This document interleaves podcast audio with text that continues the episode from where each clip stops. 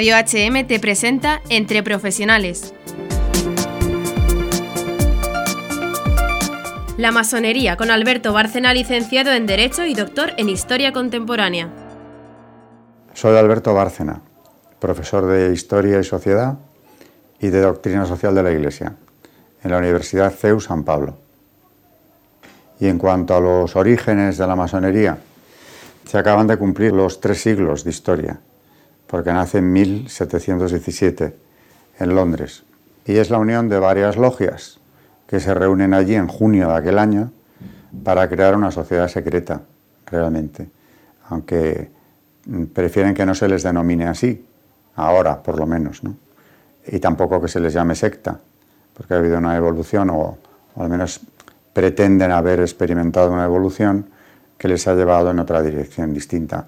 Pero realmente es lo mismo, aunque evidentemente ha habido cambios en técnicas, en actitudes, en fin. Pero son lo, lo mismo que nació en 1717. En su origen, la masonería buscaba varios objetivos. Uno podríamos denominarlo como el cerrar el paso a los católicos en aquella Inglaterra donde acababan de traer una dinastía protestante, precisamente para quitarse de en medio a los Estuardo, el último de los cuales era proclive a restaurar el catolicismo allí. Esa es una de las causas, crear una sociedad secreta que impidiera que los católicos volvieran a tener algún peso en la vida pública o, o privada incluso en Inglaterra. Se ha querido ver un nexo de unión entre el hecho de que los fundadores fueran clérigos cristianos, que lo eran, y el catolicismo. Pero esto hay que aclararlo muy bien, porque Monseñor Rabasi, que preside el Consejo para la Cultura, actualmente en el Vaticano, eh, hace unos años, ahora tres, si no recuerdo mal, se proponía una apertura al diálogo con la masonería en base a ese argumento. Y claro, aquellos clérigos cristianos, ninguno católico, por cierto, porque la secta ha ido especialmente en contra del catolicismo. Pero si profundizamos en ello y tenemos tiempo, veremos que del cristianismo en general también, por más que fueran clérigos cristianos. ¿Dónde se ve esto? Pues, hombre, en el objetivo de cerrar el paso a los católicos no, porque si pertenecen a iglesias reformadas, iría ya de suyo que no quieren la vuelta del catolicismo, en un país donde todavía estaban en vigor las leyes de persecución a los católicos, con penas de muerte incluidas. Todavía en Inglaterra se puede hacer un recorrido de lo que llaman las casas que tienen el agujero del cura, donde escondían a los sacerdotes para el caso de que llegaran los guardias. Eh, ese es el contexto histórico en el que nace la masonería. Y en el 18 no hay un gran cambio todavía. Había sido más dura la persecución en siglos anteriores, pero en el 18 se mantiene. Pero es que independientemente de eso, los fundadores de la masonería redactan o encargan muy pronto un reglamento, el primer reglamento masónico, que son las constituciones de Anderson. Y en ellas directamente ya se ve que lo que no es la masonería es compatible con ninguna de las iglesias cristianas, no ya con la católica. Hay una parte histórica en las constituciones de Anderson, que es como se llama el documento, donde cogen el Antiguo Testamento, lo manipulan como quieren, lo van cambiando, los personajes del Antiguo Testamento todos son masones, pero desde el principio hasta el fin, Moisés es un ejemplo de jefe de un pueblo de masones, y ya aquí dejan caer lo más grave que la masonería contiene en cuanto a creencias y lo que nos hace incompatibles con ellos. Una de las cosas, que es la gnosis hay un conocimiento gnóstico, es decir, una iluminación que supuestamente el que se inicia en la masonería irá recibiendo a medida que va pasando de un grado en otro, eso es un proceso iniciático, y eh, en las constituciones de Anderson ya se ve que el propio Moisés, aparte de ser depositario de un conocimiento milenario, oculto y secreto, eso es gnosis pura, que ha ido pasando de generación en generación entre grupos reducidos, aparte de eso, él también posee los secretos de Egipto. Por eso las divinidades egipcias, me refiero a las del antiguo Egipto, algunas son veneradas en la masonería. Con lo cual ya empezamos con algo que nos sitúa en un plano de incompatibilidad absoluta con la secta. Y no solo por ser católicos, porque esa manipulación del Antiguo Testamento es inaceptable para cualquier cristiano. Aparte de esos conocimientos ocultos, ¿qué más tiene? Bueno, eso lo van mezclando con, por ejemplo, esa herencia oculta que toda gnosis defiende, porque toda gnosis lo que, lo que sostiene es que son depositarios de un conocimiento para iniciados, conocimiento oculto, secreto, superior, que perfecciona al que va pasando por los diferentes grados, pero que solo se brinda a esos grupos de los que se inician, lo cual es también antievangélico.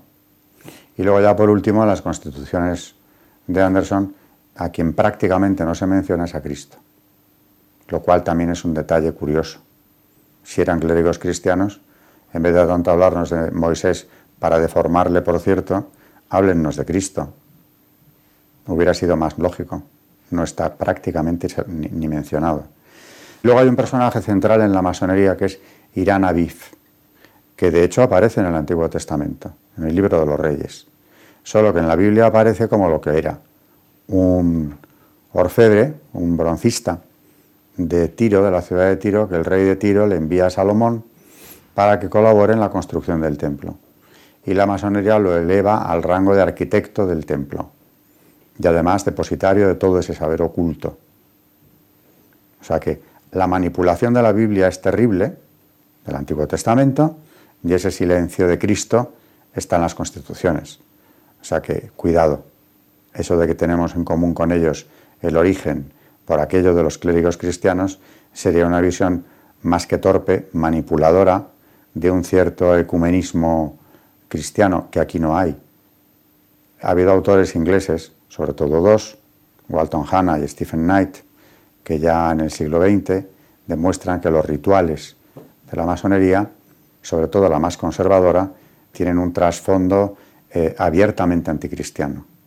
Influyeron enormemente. Son Walton Hanna y Stephen Knight, con dos libros no traducidos al español que causaron en su día un cambio importante, incluso en la propia Iglesia anglicana, cuando empezaron a comprender la profundidad de aquellos rituales, incompatibles, como digo, con el cristianismo. Objetivos, desde luego, combatir el catolicismo en el sentido de que no vuelva a tener una presencia en Inglaterra, pero claro, cuando eso pasa al continente europeo, eh, el problema es cuando llega a las Cortes Católicas, porque lo que están combatiendo es la religión de ese país. Luego, claro, mantienen su secretismo con más celo incluso que en la propia Inglaterra por estas obvias razones. Y por último, ya para terminar, hay un objetivo añadido. Estas creencias, este gnosticismo masónico, también tiene un objetivo final, que es imponer establecer una ingeniería social anticristiana, no anticatólica, que cambia la sociedad radicalmente. Esa ingeniería social ha tenido sobre todo dos puntos de actuación muy claros, que se han mantenido en el tiempo. La reforma de la familia, por decirlo de algún modo, que es desacralizar el matrimonio y a partir de ahí convertir la familia en algo distinto a lo que es, y por otro lado el control de la enseñanza. Hace ya mucho que la masonería se viste de laicismo, es decir, como de una defensa ultranza, neutral supuestamente, de la separación entre Iglesia y Estado. Cuando los papas han denunciado que realmente lo que eso esconde es el intentar borrar completamente de la enseñanza la religión, específicamente la católica, y en cuanto a la reforma de la familia, crear una sociedad nueva, moldear un hombre nuevo. Y esto es indiscutible y lo van reconociendo de una forma más abierta cada vez, aunque siempre con argumentos para defender esa actitud basados en tolerancia, en libertad, libre pensamiento, podríamos decir, es decir, mensajes positivos para vender algo que no lo es.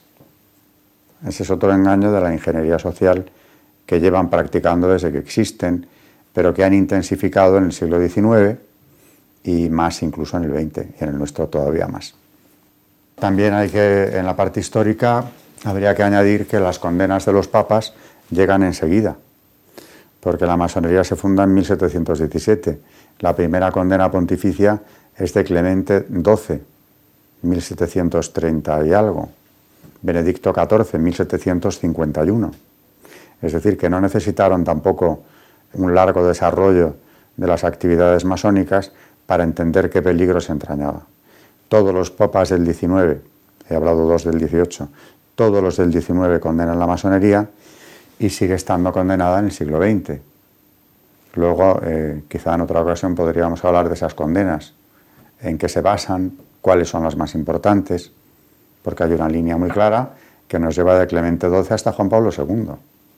Entonces, todo eso un católico creo que lo tiene que saber, no debe ignorarlo, por más que nos hablen de tolerar o abrirse al otro, bien, pero con los límites debidos. Y el magisterio de la Iglesia para un católico es algo importante que debería respetar.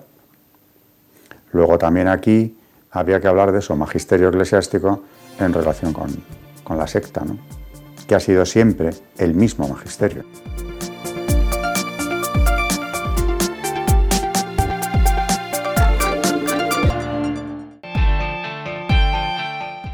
Has escuchado el programa de Entre Profesionales, aquí en Radio HM.